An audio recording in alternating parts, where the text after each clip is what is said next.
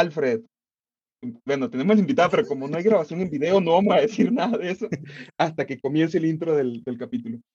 ¿Qué piensas del el hackeo de Uber? ah?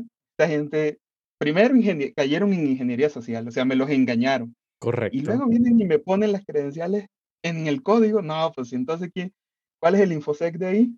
Y aparte, ni siquiera como para que lo negaran, porque salieron las capturas tal cual de todas las transacciones, todos los viajes, todo el presupuesto que gastan.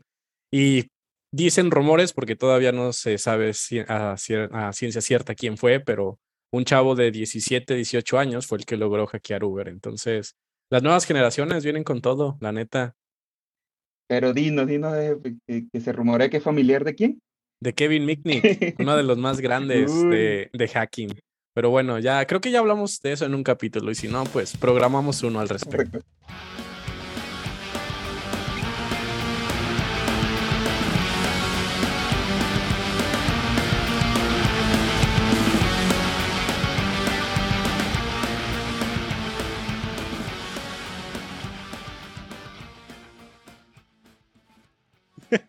Hola, ¿qué tal? Muy buenas tardes, muy buenos días, muy buenas noches, dependiendo de la hora que nos estés escuchando. Estamos en Radio FM 93, no es cierto. Estamos en capítulo No Somos Cavernícolas. La Pero en esta ocasión. Pues en esta ocasión tenemos una invitada muy especial que la habíamos llamado, mandado mensajes, la habíamos tratado de localizar por todas las redes sociales, pero bueno, es muy difícil de poder conseguir un espacio en su agenda, porque pues básicamente es una de las ingenieras en, en, en testing, ¿no? En calidad de software más ocupadas hoy en día y que bueno, de, de grande renombre a nivel Estados Unidos y Guadalajara. En esta ocasión tenemos a Gris. Gris, ¿cómo estás? Hola muchachos, no, pues después de una intro así, híjole. Muy, muy Ganadora del emocionada. Oscar, del Emmy. del- Sí, no, EGOT completo. No, pues muchas gracias por invitarme, la verdad estoy muy emocionada y, y este, y pues lista aquí para conversar con ustedes. Digo que estamos haciendo un gran esfuerzo. el podcast lo estamos haciendo en español, aunque Gris, bueno, eh, básicamente solo maneja inglés, pero ahí estamos haciendo este, este esfuerzo para ustedes. Sí, no. Híjole, no, se les Sí, agradece. inglés y ¿eh? norteño también. Inglés y norteño.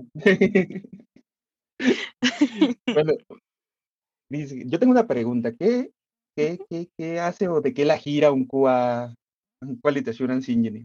¿Qué hace? ¿Qué es eso? ¿En qué Muy bien. come? Ok, creo que ahorita es bastante importante hacer eh, énfasis en que no es lo mismo ser ingeniero de QA que ser tester, ¿no? Porque creo que hay mucha confusión por esa área. O sea, sí, como parte de calidad tienes que correr pruebas, sí vas a ver el enfoque de las pruebas, pero es mucho más allá. Eh, ya incluyen cosas como la parte de automatización, la parte de los pipelines de continuous integration, continuous development, y es más, se vuelve casi como una, una filosofía, ¿no? De la manera en que estás haciendo las cosas, porque al final del día creo que sigue recayendo mucho la idea que solo el ingeniero de calidad es encargado de la calidad, pero al final del día es, Mm. es un esfuerzo del equipo. Entonces también el ingeniero de calidad es, es encargado de asegurarse que cada uno de los miembros del equipo estén cumpliendo con sus respectivos procesos dentro de su respectiva parte del ciclo de desarrollo de software. Entonces, va- nos va a tocar diseñar un test plan, que es donde vamos a definir todo desde en qué ambiente se va a correr. Este, esto puede incluir de qué, así es para móvil, ah, oh, iOS y Android, ¿no? Que es como lo que más manejamos ahorita. Windows Phone, pues ya ni para qué, ni para qué se menciona. no, ahí, ahí en el cementerio, déjenlo. Sí, ese ya, ya, ya déjenlo, ya está muerto. ah. Este, y luego, pues dependiendo, por ejemplo, cuando estamos viendo web, pues tenemos que empezar a ver tanto cómo puede afectar según el hardware, ya puede ser de que estás en Windows ahora sí, o en OS, y también los diferentes browsers, ¿no? Porque pues tenemos ahorita una variedad impresionante. Eh, tenemos que revisar eh, diferentes tipos de pruebas, ya sea en base a performance, en base a seguridad, en base a la ex- experiencia del usuario y particularmente ahorita que pues, se está trabajando mucho la parte de poder asistir a personas con distintas capacidades, ¿no? Entonces es un área que también se tiene que estar revisando. Entonces engloba, engloba bastantes cosas y, y es, es bastante grande e, e interesante. A mí la verdad me, me ha gustado mucho desde que empecé la, la jornada por el lado de QA. Y, y también, o sea, no son testers, pero también los odian los developers, digamos. Sí O pasa, si la verdad. mejor amistad. O si hay mejor Lo relación con los que- QA. creo que uno de los puntos importantes que debe tener un QA es la parte de comunicación, porque al final del día sí es importante que se entienda que somos parte del mismo equipo, no, no somos enemigos, no se trata de estar peleando a la gente y en teoría los dos estamos buscando pues dar la mejor experiencia posible al usuario. Entonces, eh, sí, sí se tiene que manejar una, una relación bastante, puede empezar a ser complicada, yo puedo decir, por lo menos en los proyectos en los que he estado ahorita, que sí he intentado que se vuelva más una, una relación de amistad con los, los developers y el momento en que levanto mis tickets, sí, o sea, de que, oye, encontré esto, pero no de una manera acusativa, no es de que tu culpa, sino simplemente pues es parte del ciclo.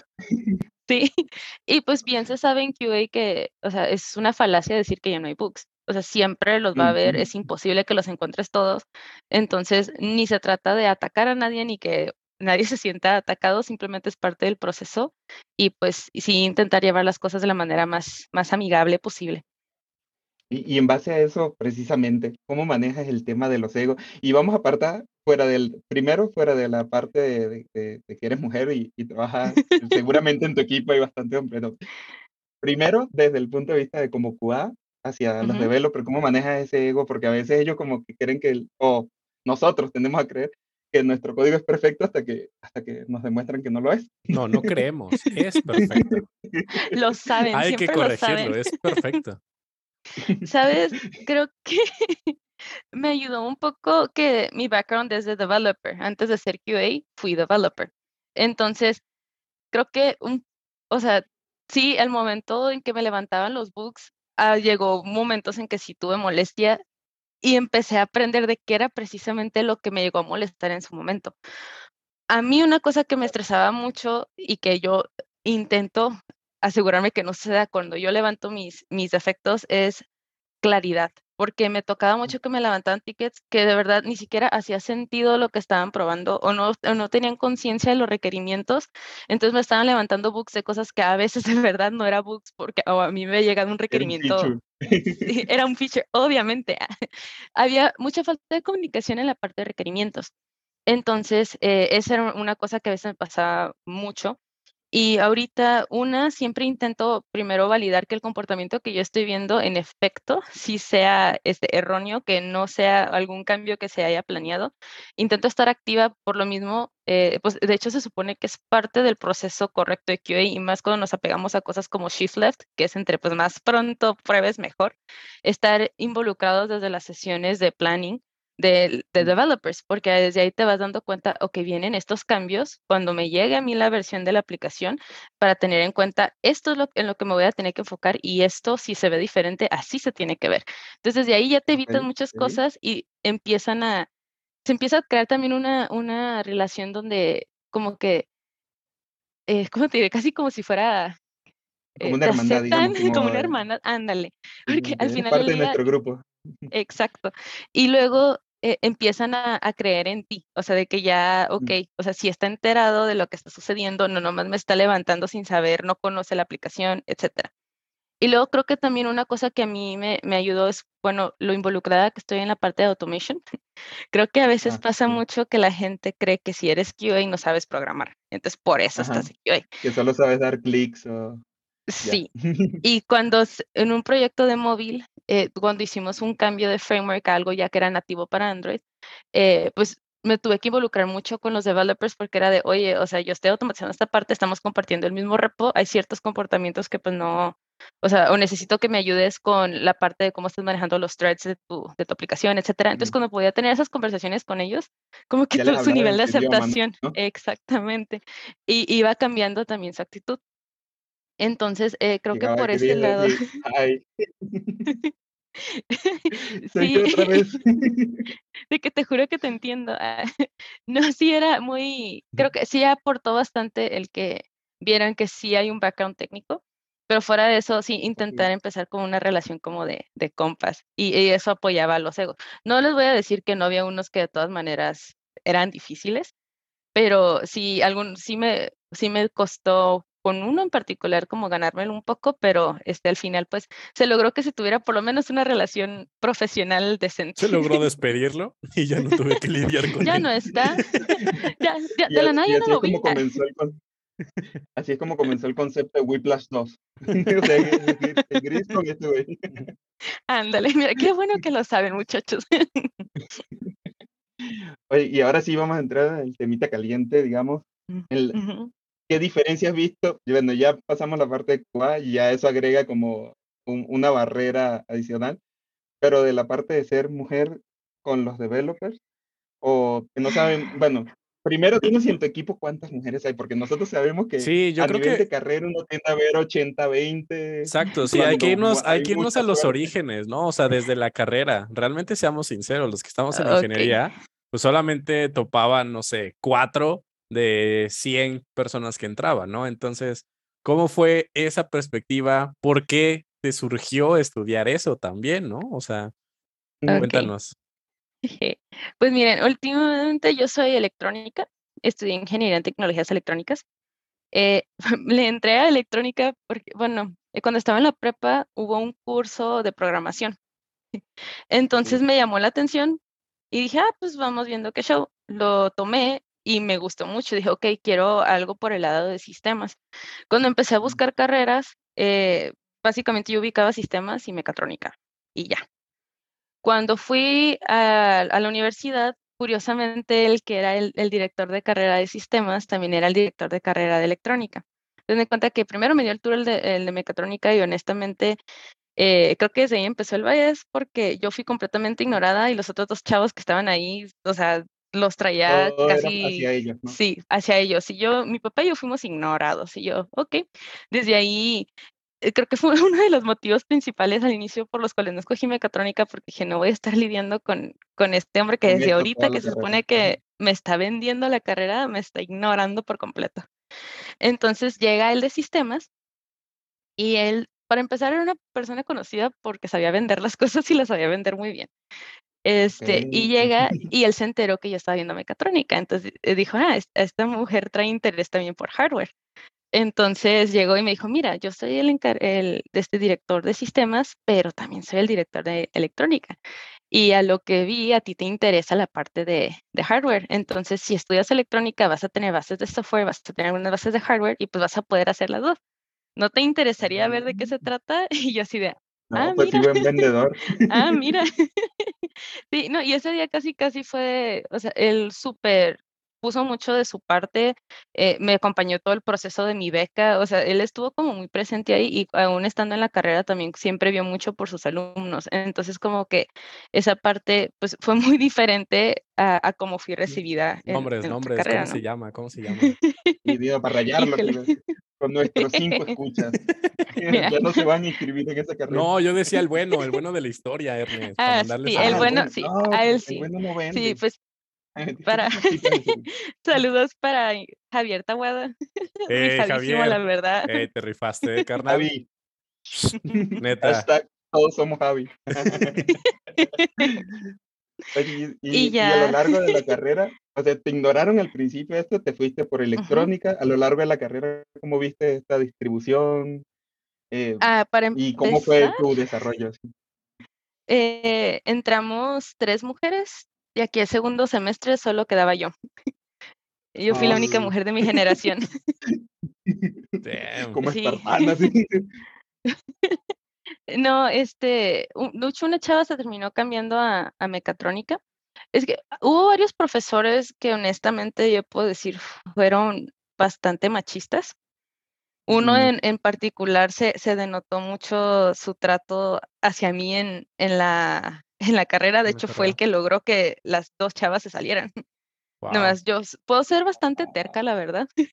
Entonces, en mi cabeza era como, ¿por qué voy a dejar que tú seas la persona que decida por mí que no voy a estudiar lo que quiero Claro. estudiar? y es- eso fue lo que me picó bastante.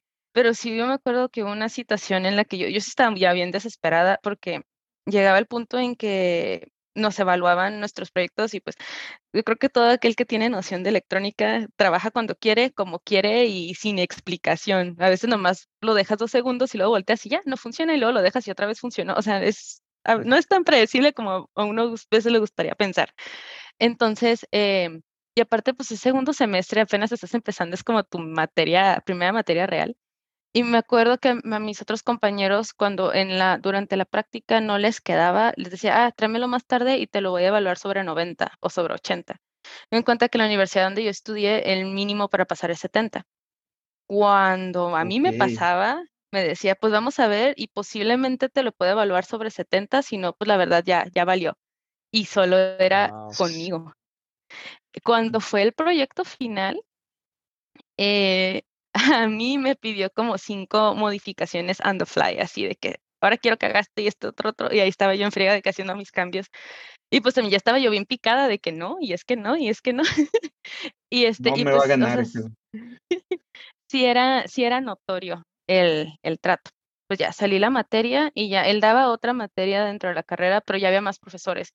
Entonces dije, no, la voy a agarrar con cualquier otro que no seas tú. Claro. Pero Sí, creo que lo que más me agüitó fue cuando me tocó por lado de profesoras, porque últimamente tú como mujer sabes lo difícil que es esta industria en general, la ingeniería en general, sí, este, y estás dando clases específicas de, de esa zona, eres de las pocas mujeres que da clases a ese nivel y te encargas de que a las mujeres de tu salón les sea más les difícil haga y les sea más pesado, ¿no? complicado, sí. Y eso la verdad a mí me molesta mucho, yo como mujer no lo puedo comprender, porque yo siento que por lo menos hasta ahorita en, en lo que llevo de mi, de mi carrera he intentado mucho por, por dar la mano, pues intentar apoyar y, y, y que se dé y nunca he intentado meterle el pie a alguien. Y pues que lo hicieran de esa manera sí es, es muy, es muy triste, la verdad.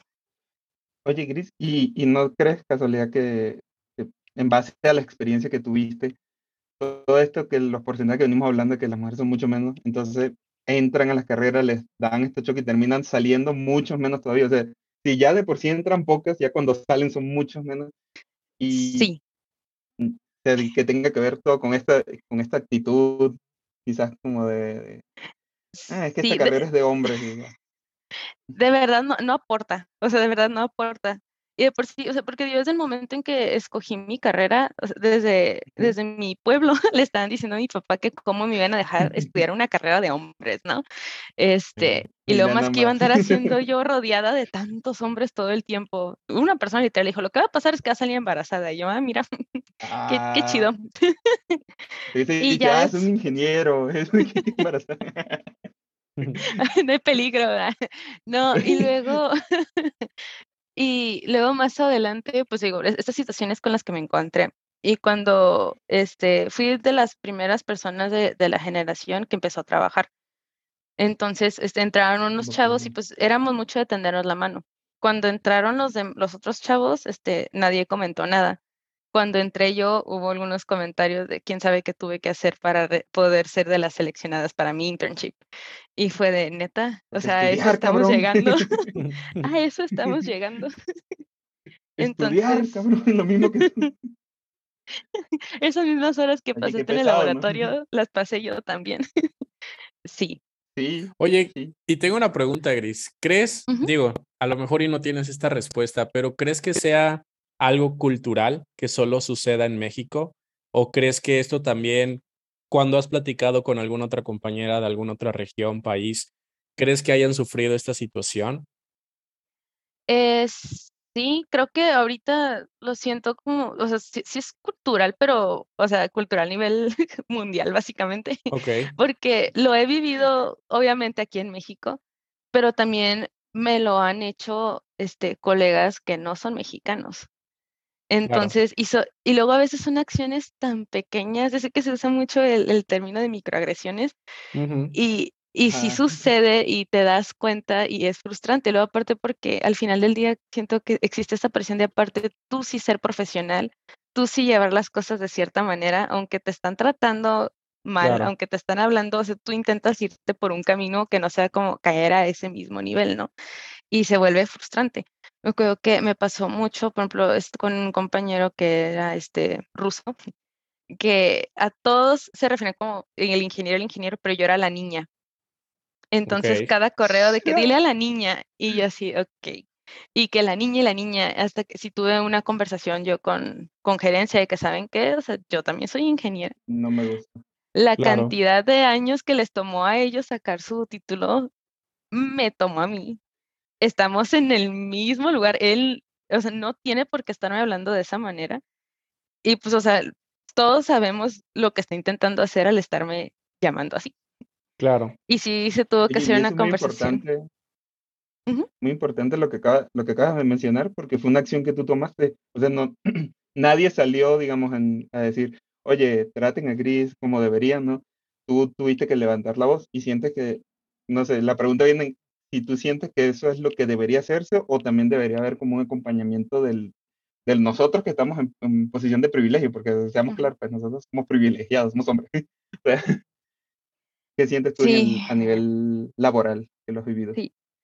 siento que esa suele ser, bueno, una experiencia hasta cierto punto relativamente personal en como a, a la opinión, porque hay, hay personas que es como, no, o sea, yo no necesito que nadie me ande rescatando ni salvando, yo lo puedo hacer por mí solita.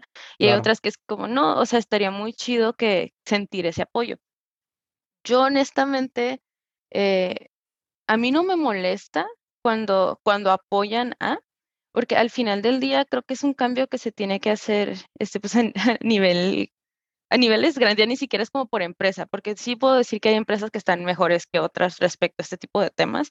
Entonces, si se encuentran en una posición donde, donde están viendo este tipo de tratos y, y creo que una de las primeras maneras que podrían ver es hablar con la persona que lo está sufriendo, de que, oye, sabes que la neta yo noté que está sucediendo esta situación en torno a ti, eh, necesitas apoyo, eh, yo estoy dispuesto a, apoyar, ya sea de que como testigo, como, o sea, como sea el proceso que, se necesite, o es algo que tú quieres hacer tú sola y pues yo no, y pues adelante, ¿no? Entonces creo que es, puede ser una manera válida para también evitarse ciertas, ciertas situaciones, porque pues de nuevo como que cada persona vive su experiencia a, su manera. Y, la pregunta, ah, bueno, dale, Alfredo. No, dale, dale, Nada más Cierra, La pregunta viene porque venía precisamente porque aquí no, uno de los entrenamientos que nos dan nos impulsan a ser como ese ayudante o ese colaborador de la persona que está eh, en la situación. Sí, la que, la que no está representada, digamos, o con la que se están metiendo. ¿Por qué? Porque, por ejemplo, si estamos nosotros tres, Alfred te hace un comentario misógino, digamos, es, si tú le respondes que estás en tu en total derecho, él, él lo va a tomar como una agresión. Es muy probable que lo tome como una agresión.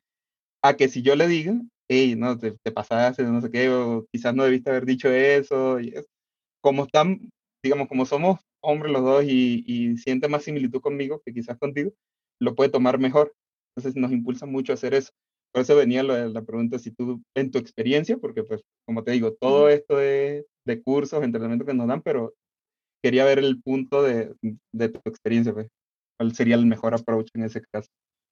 Sí, y es que creo que sucede mucho, más que nada, una molestia que hay ahorita dentro de cierta parte del movimiento este, feminista es el hecho de por qué aún con este tipo de acciones no la respetan hasta que viene de otro hombre. O sea, debería de poder ser suficiente cuando una se dice algo o cuando una se respalda o se defiende sin sin necesidad de que interfiera otro hombre para que ahí sí lo escuchen y respeten la situación. Exactamente. Entonces es por eso que siento que esa parte puede ser a veces un poco complicada porque dependiendo de la persona, dependiendo cómo se siente al respecto, eh, pero también estoy consciente, cuando recién me empezó a pasar, pues yo estaba bastante chica, recién egresada, no tenía mucha noción, en unas partes ni siquiera estaba egresada, todavía era estudiante, no tenía noción de cómo funcionaba el mundo laboral, laboral perdón. Entonces, al final del día, eh, si alguien se hubiera acercado, podría haber sido ese apoyo, pues hubiera estado bastante padre porque hubiera entendido por, por dónde. Yo ni siquiera sabía qué tanto me podía defender o hasta dónde. Y ya conforme pues vas agarrando experiencia, pues ya aprendes y pues, empiezas a saber cuáles son los límites que tú puedes poner y ya lo haces sin, sin tema. Pero eso también ayudaría a cuando están más chicas que no tengan como ese miedo y, y quizá dejen de salirse en las cantidades que lo están haciendo de, de estos ambientes. Y que creo que también la, bueno, o sea, quiero, quiero llegar a otro tema en el hecho de actualmente cómo ves la situación de las mujeres en la industria, porque también ha habido demasiados movimientos de impulsar o programas o hay ciertas escuelas especializadas para mujeres en estos temas de IT, ¿no? Que uno de ellos es, ay, se me fue el nombre. Eh, bueno, están aquí en, en, Guadalajara, ¿no? Ellos, pues, eh, Laboratoria, eh, se llama esta, este, este grupo, y que justamente se enfoca en dar cursos a mujeres y todo eso. Y, y pues básicamente es, ¿crees que eso ha ayudado? ¿Crees que ha incrementado un poco el número de mujeres, no? Y también llego a otro punto controversial en el hecho de que hay vacantes solo especializadas o solo que esperan que la persona que entre sea mujer. Y que eso también entra mucho en conflicto como el hombre, al hombre que es como de, oye, pero pues el que tiene la habilidad, tiene la habilidad independientemente de lo que tú eres, lo que tú seas. Sí, mira, yo respecto a la parte de, de los entrenamientos y escuelas y eso, este, me agrada bastante, siento que sí están ayudando a impulsar y soy muy fan de que se empiece a hacer desde niveles este, más, más chicas, desde casi niñas, pues, mm, porque o sea, yo creo que en mi caso ayudó el contexto cultural de que pues este, vivimos mucho tiempo en Estados Unidos. Entonces, mi papá no estuvo siempre como con la mentalidad de, del pueblo de donde estuvimos viviendo cuando tuve la prepa. Entonces, él siempre fue mucho de estarme apoyando y me dejó bien en claro que la carrera que yo escogiera yo podía tener y no había motivo por el cual por yo ser mujer no la fuera a poder estudiar. Pero no todas tienen esas mismas posibilidades o esa misma opción. Entonces me hace muy padre porque este, es, ese impulso desde chica de que sabes que, o sea, tú lo puedes hacer y si de verdad te agrada y de verdad quieres, estas son las herramientas y pues encaminarte a y es una opción. Entonces, esas partes, esas iniciativas se me hacen muy, muy padres. Respecto a la otra parte. sí, es, algo controversial. polémica, polémica. yo, yo honestamente no soy fanática de vacantes que son exclusivamente para mujeres. Siento que precisamente este tipo de iniciativas que se están teniendo para este, entrenamientos y eso se, me hacen como una manera adecuada de asegurar que tienes más candidatas para poder incrementar esos números sin tener que forzar situaciones. Porque luego llega un punto en que se vuelve contraproducente. Porque creo que al final del día pues, es como cualquier situación, ¿no? Es un mundo y hay de todo. Así como hay ingenieros que son malos e ingenieros que son buenos, pues tampoco puedo yo salir aquí a decir de que es que todas las mujeres somos excelentes ingenieras y entonces, o sea, siento que sí tiene que haber por lo menos alguna especie de, de filtro, porque he sabido de algunas iniciativas donde casi, casi ni entrevista quieren hacer nomás para cumplir los números. Y pues tampoco mm, va por ahí, porque eso solo ayuda a, si, hay una sola mujer que entra de esa manera, luego, luego se vuelve el ejemplo, ya ves, por eso no deberían de entrar. Ya ves, es lo que te decía, ve a fulanita. Entonces empieza a ser también contraproducente y, y, siento que no es la manera. Ahora, ahorita, por ejemplo, en la empresa en la que yo estoy, hay algunos cursos que sí son específicamente para mujeres y son eh, guiados en cuanto a la parte de liderazgo eh, enfocados a mujeres. Este tipo de iniciativas, sí, en algunas personas generó una polémica porque fue, oye, yo soy hombre y yo también quiero saber de liderazgo, pero creo que no logran comprender hasta cierto punto que el contexto es muy diferente. O sea, ser mujer con una posición de liderazgo es bastante complicado desde el momento en que te respeten y te escuchen sin que se vuelva una situación difícil, ¿no? Entonces, ese tipo de programas, por ejemplo, que son para impulsar y crecer, también soy, soy muy fan, y más porque sí son diferentes los obstáculos que se enfrentan en estas áreas cuando eres mujer o eres hombre y estás buscando ese tipo de, posiciones. Yo creo que el, lo que hay que entender, o lo que nos toca entender a nosotros es que es como una carrera y partimos con ventaja, pues, eso es innegable. Por eso es que está esta clase de programas para poder como nivelar un poco el punto de salida. Porque en la realidad, pues nosotros salimos como 100 metros adelante. No más, nada más por ser hombre.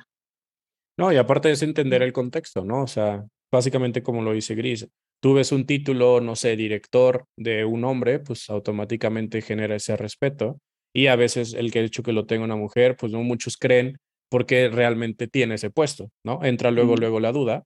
Y ya, digo, pero tal cual como lo dice Gris, hay, hay mujeres muy buenas y que la neta te pueden dar una cátedra impresionante, pero también hay mujeres que pues no aportan nada como hombres en esta área, ¿no? O sea, hay personas que nada más están aquí para cobrar sueldos y no aportan absolutamente nada y lo único que hacen es atrasar pues toda la operación de todos los demás. De hecho, hay un caso, una de las empresas donde yo trabajé, contrataron, bueno, trajeron dos pasantes, un hombre y una mujer. Al final se terminaron decantando por el hombre, pero cuando le pregunté el, por duda, o sea, no era porque lo estaba, le estaba diciendo que, que porque elige el hombre, porque en qué se había basado la decisión, me dijo, güey, hace tres meses le encargué la misma tarea a los dos, el chavo lo hizo en un mes y medio y ella en los tres meses no había hecho ni el esqueleto de lo que le pedí. siempre llega, me llegaba con preguntas, se las respondía y pues nada, ya después no, no armó nada, no hizo nada. Y ya pues así, pues, sí entiendes que hay de los dos casos. También he visto otro donde pues, mm, sí, como dice Alfred, o sea, una chava que te dan una cátedra en el tema en el que se especializan, pues son, es una cosa de, de que uno tiene que ponerle mucho para llegar a, a eso. Y ahora, otra, otra área, Gris, que también está, digo, no lo has vivido, pero sí eh, creo que has tenido esta experiencias, pues justamente es el tema de embarazo, ¿no? Digo, creo que en el área que estamos, en el área de Haití, ahorita, corrígeme si no, pero creo que hay ya mucho apoyo en el sentido de, pues, esta maternidad, no solo lo de la ley, sino más tiempo, etcétera, etcétera. Pero en otras áreas, al menos, pues sí es como de, ah, no está embarazada, ¿para qué la contrato si dentro de dos meses me va a dejar la chamba? ¿Sabes? O este tipo de, de ideas que pues, o sea, no, güey, o sea, es cosa de la vida, ¿sabes? Pero bueno, más bien, cuéntanos tú cómo ves eso. Sí, este, siento que precisamente ahorita estamos, por lo menos eh, en especial en la empresa en la que me encuentro actualmente, eh, hay una situación bastante privilegiada alrededor de esa situación. Y creo que un tema que también entra aquí es la parte, o sea, sí está el maternity leave, pero pues también el paternity leave, porque al final del día eso también es un apoyo gigante para la mamá, porque ya no está, o sea, una, el papá pues tiene la oportunidad de estar con su bebé y que todo. Exactamente, pero también, o sea, no dejas a la mamá sola recién. tiempo, claro. Sí, de que no, una situación muy complicada. Eh, en muchas áreas ahorita también ya se está empezando a facilitar lo de tener, por ejemplo, a veces hasta guarderías dentro de la misma empresa, eh, cuartos para la parte de lactancia. O sea, son bastantes ventajas que, que la verdad este, son muy, muy privilegiadas. Este, pero pues también sabemos de otro lado donde literal hay empresas que te preguntan, ¿planeas embarazarte pronto? Así, de una. Y de una. ¿De qué? ¿Cómo está el tema de los hijos? No que yo sepa, no. ¿Ya tienes hijos? ¿Cuántos años tienes? Porque es, es, muy probable que vayas a tener que estarte saliendo para lidiar, o sea, con cosas de ellos. Y es como, pues, los papás son ambos. O también cosas que suceden mucho es, este, eh, he sabido de casos donde, pues, a, ponen al papá como el contacto principal porque por algún motivo él es el que tiene más facilidad para ir a recoger a los niños o para cualquier cosa, pero aún así a quien buscan es a la mamá, porque pues ah, obviamente quien se va a hacer responsable es la mamá. Y pues, ¿y para qué molestar al papá? Y es de, no, por algo te dijimos que fulanito, o sea, el papá es el al que le tienes que marcar. Y, o sea, desde ahí se ven como ese tipo de lo que se espera y las cargas que se ven del lado de, de la madre respecto al, al papá. Pero sí son, son situaciones eh, interesantes. Yo hasta ahorita, pues, como ustedes saben, pues no, no tengo hijos. y muchas de, mis amigas este, tampoco dentro del área hasta ahorita. En exclusiva, en exclusiva. Gris planea tener hijos próximamente. no les platiqué los cinco que dejé allá. Saludos, David. Saludos. David, si te estás enterando de algo en estos momentos. Amor, no es cierto. Primicia, exclusiva para No Somos Cavernícolas. Pero sí, este, en, ese tema, eh, pues les puedo platicar respecto a lo que he visto eh, si no tengo experiencia pues muy grande o, o, o propia.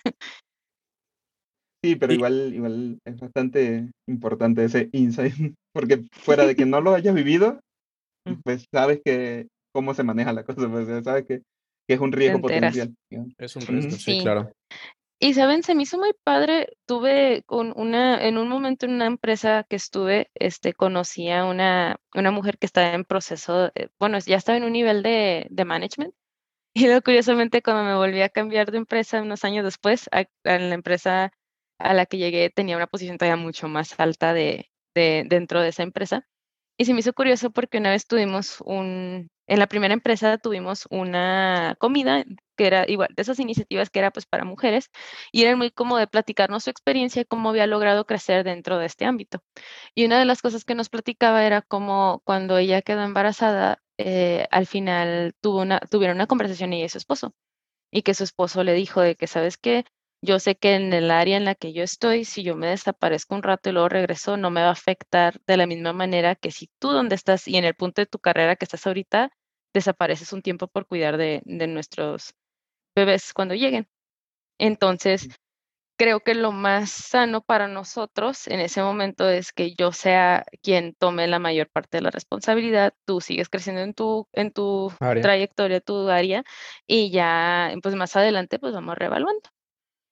Y esa, esa historia se quedó conmigo y ya cuando entré a la otra empresa y vi el puesto que había llegado, pues me quedó súper claro cómo, cómo había funcionado esto y qué padre, sí, y qué padre que pude encontrar ese apoyo y pues tuvo fruto porque la verdad, este, ahorita ya está en otra empresa y tiene un puesto pues ya nivel mesa directiva, es impresionante cómo ha ido creciendo y está súper padre.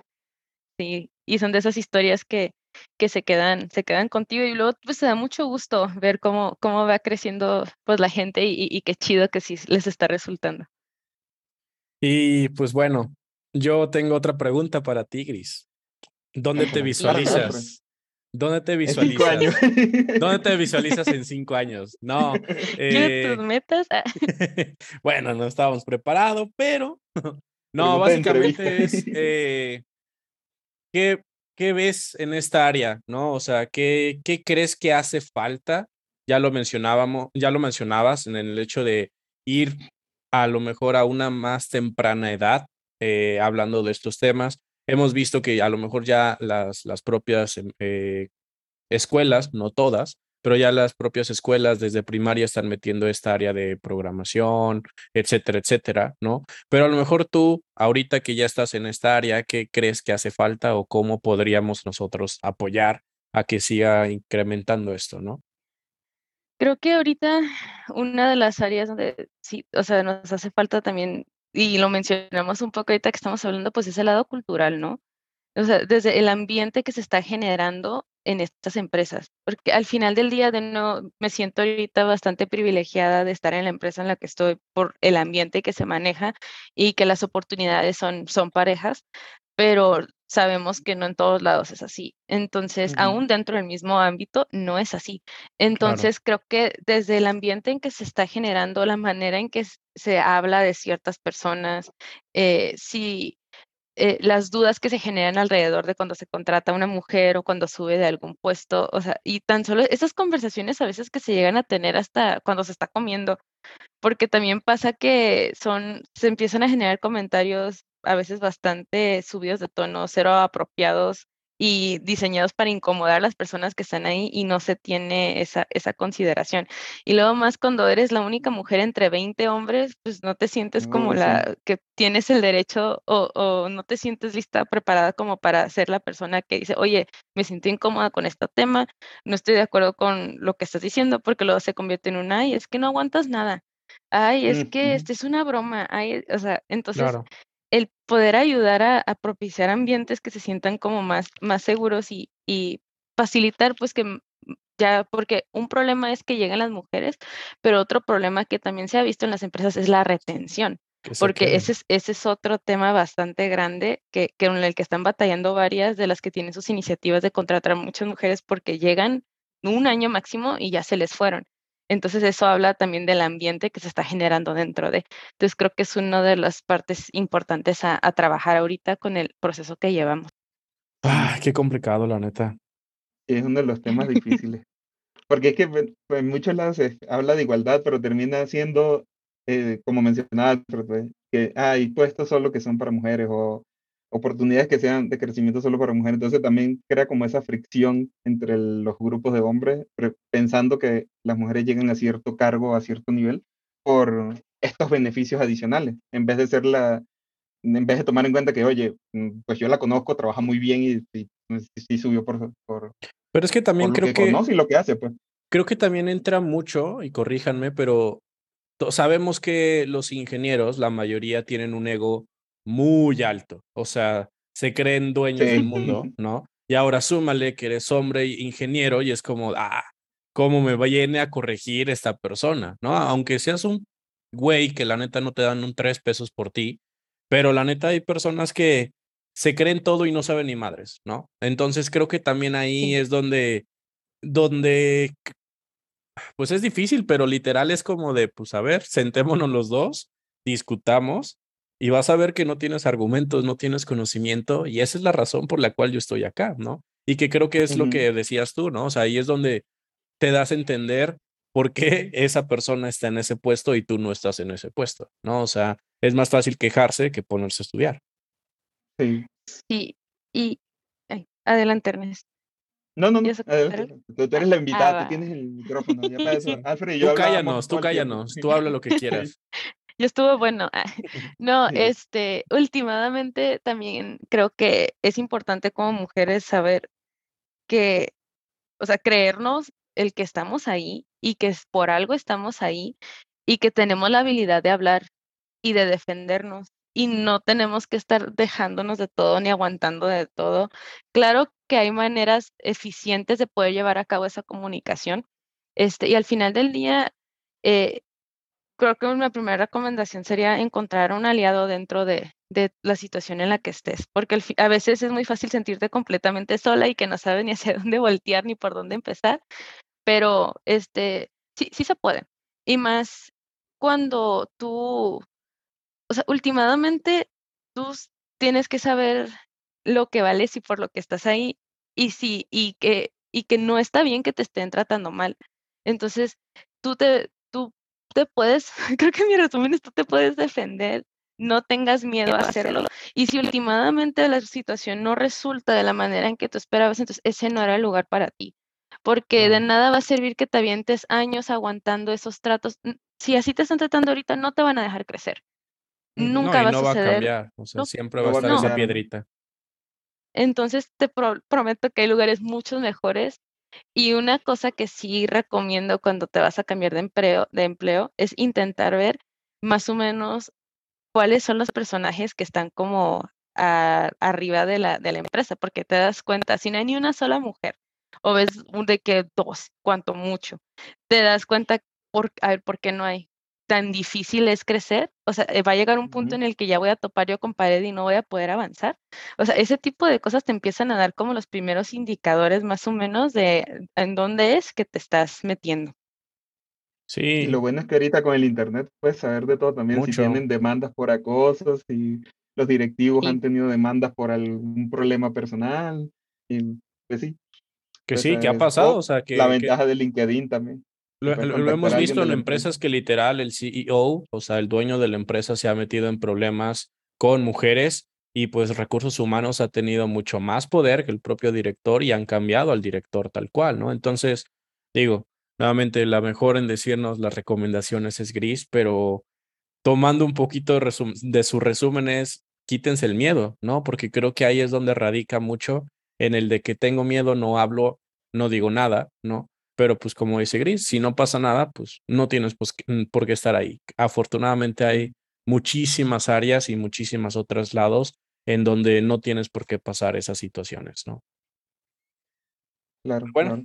Claro, yo también lo veo desde el punto de vista eh, este, de necesidad, pues también si partes de la necesidad, si no tienes la necesidad, puedes implementar fácilmente eso. Si partes de la necesidad se te hace un poco más difícil, pues yo diría bastante más difícil, y yo creo que ahí es donde viene la segunda parte, que quizás ahí Gris me puede corregir. Eh, tiene que haber un cambio cultural también. Yo conocí empresas que de entrada, eh, cuando ese, esa clase de preguntas que ella decía son reales, porque te dicen, no, lo que pasa es que aquí de vez en cuando puede que surja un problema a las 8 de la noche y queremos saber si podemos confiar, podemos contar contigo. Eh, y eso no debería ser normal, pues no es un deber, es un no deber ser, porque para eso hay un horario laboral.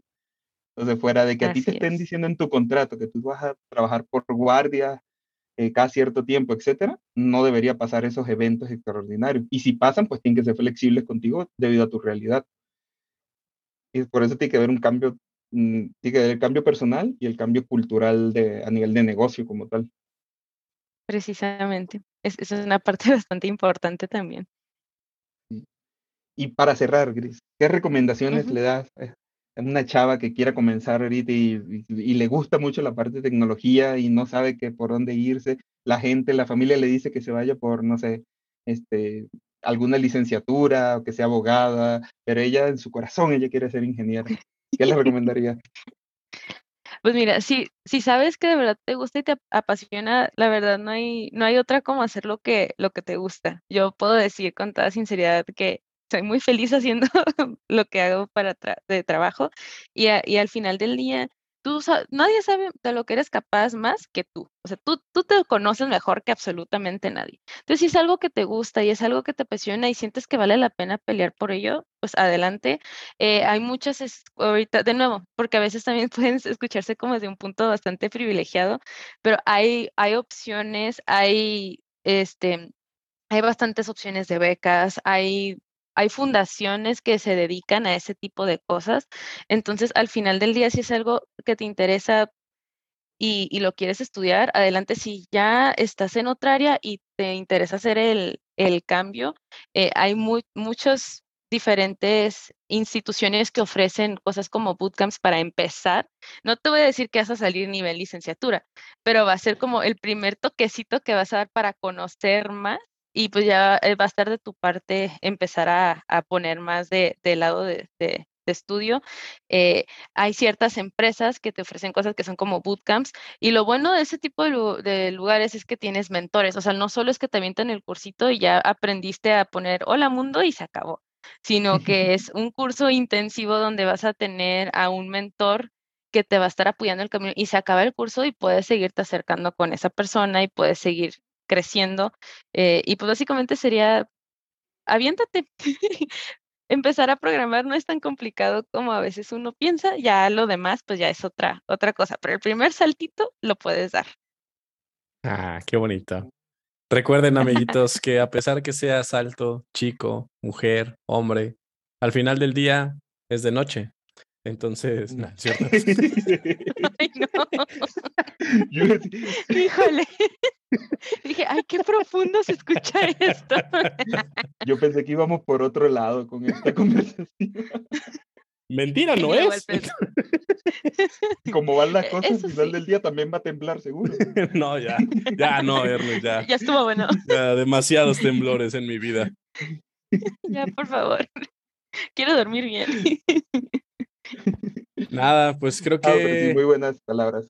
Creo que, creo que es eso, ¿no? El hecho de, de siempre tener esa disposición y si algo te gusta, pues aférrate, ¿no? Apasionate, la neta, porque es realmente algo que te gusta. Si lo dejas, entonces no era algo que tú querías, pero a pesar de que haya muchos obstáculos, siempre vas a encontrar alguna puerta o alguien que te brinde la mano, ¿no? En este caso, pues creo que también tú lo viste, ¿no? Y lo viviste, Gris. Creo que este profesor fue el, fue el inicial en el que a pesar de que había otras circunstancias en contra o que te pusieron en duda, tal a lo mejor algún, algún día, ¿no? En el hecho de que sí debería estar aquí o no. Y bueno, creo que te fuiste como topando personas y personas que te reafirmaron, ¿no? Donde querías y debías estar. Así es. Y, y de verdad se, no se te olvida, ese tipo de situaciones no se te olvida. Todavía me acuerdo perfectamente bien de, de el compañero que cuando yo estaba bien desesperada, yo de que ya voy a ir a dirección a cambiar de carrera, ya no puedo, y él de no, pero ¿por qué no vas a poder? ¿Qué, no has hecho esto y esto y esto tú sola? Y yo, sí. Entonces, y, y, así, o diferentes situaciones, y, de verdad se agradece cuando, cuando eres esa, esa persona este, que, que ayuda en esos momentos donde de plano te gana un poco la desesperación. Síganlo haciendo, es muy chido y se les quiere por siempre. Ernest, ¿algo más? ¿Algo más que quieras No, agregar? la verdad, muy, muy interesante el capítulo. Yo creo que tenemos que tener como una segunda parte ya a nivel específico, o, o uniendo las dos cosas, QA, mujer o proyectos específicos, quizás iniciativas internas, porque también está interesante este, este tema. Nosotros siempre hablamos de crear comunidad. Queremos ver también el punto de vista de si, si existen ya comunidades donde alguien, una mujer recién egresada pueda unirse, este, o alguien que ya tenga mucha experiencia, tenga años trabajando y, y desee unirse en estas iniciativas. Pero sí, muchas gracias por tu tiempo, Gris. Muchas gracias, Gris. Valió- Va- agradecemos. valió los cinco patrocinadores que perdimos ayer. Ay, no. No, muchachos, muchísimas gracias por invitarme, de verdad. Este, me la pasé muy padre aquí platicando con ustedes y pues ahí cuando quieran, si quieren la segunda parte, yo estoy más que puesta. Ah, Claro, bueno. claro. Saludos o alguien. Sigue algo que grabando, Alfred. quieras- algo que quieras mandar a decir, Gris, en estos últimos minutos. Saludos para todo mi equipo de Kibay. Eh, banda. Saludos, la banda. Son bien QA. chidos, ustedes sabes quiénes son. Saludo Los para el David, QA. claramente. Ah, el bebito Ah, Fiu Fiu. Corazoncitos. Y para las mejores roomies del mundo, ustedes saben quiénes son. Esto. Vamos. Pues, va que Empezando guerras aquí. Pues Muchas muchísimas gracias. gracias, por escucharnos en otro capítulo más. Gracias, Grace. Gracias, Ernest. Y pues nada, que tengan muy buen día, buena tarde, buena noche. Cuídense mucho. Bye, bye. Bye, bye. ¡Ah, mamón! ¡Ah, no, sí. Desde que estamos en la empresa G, ya nos creemos dioses del mundo. Las extingan. No, solo del internet. La racita. Ay, no, no, cómo cambian cuando se van a Ciudad de México, de veras.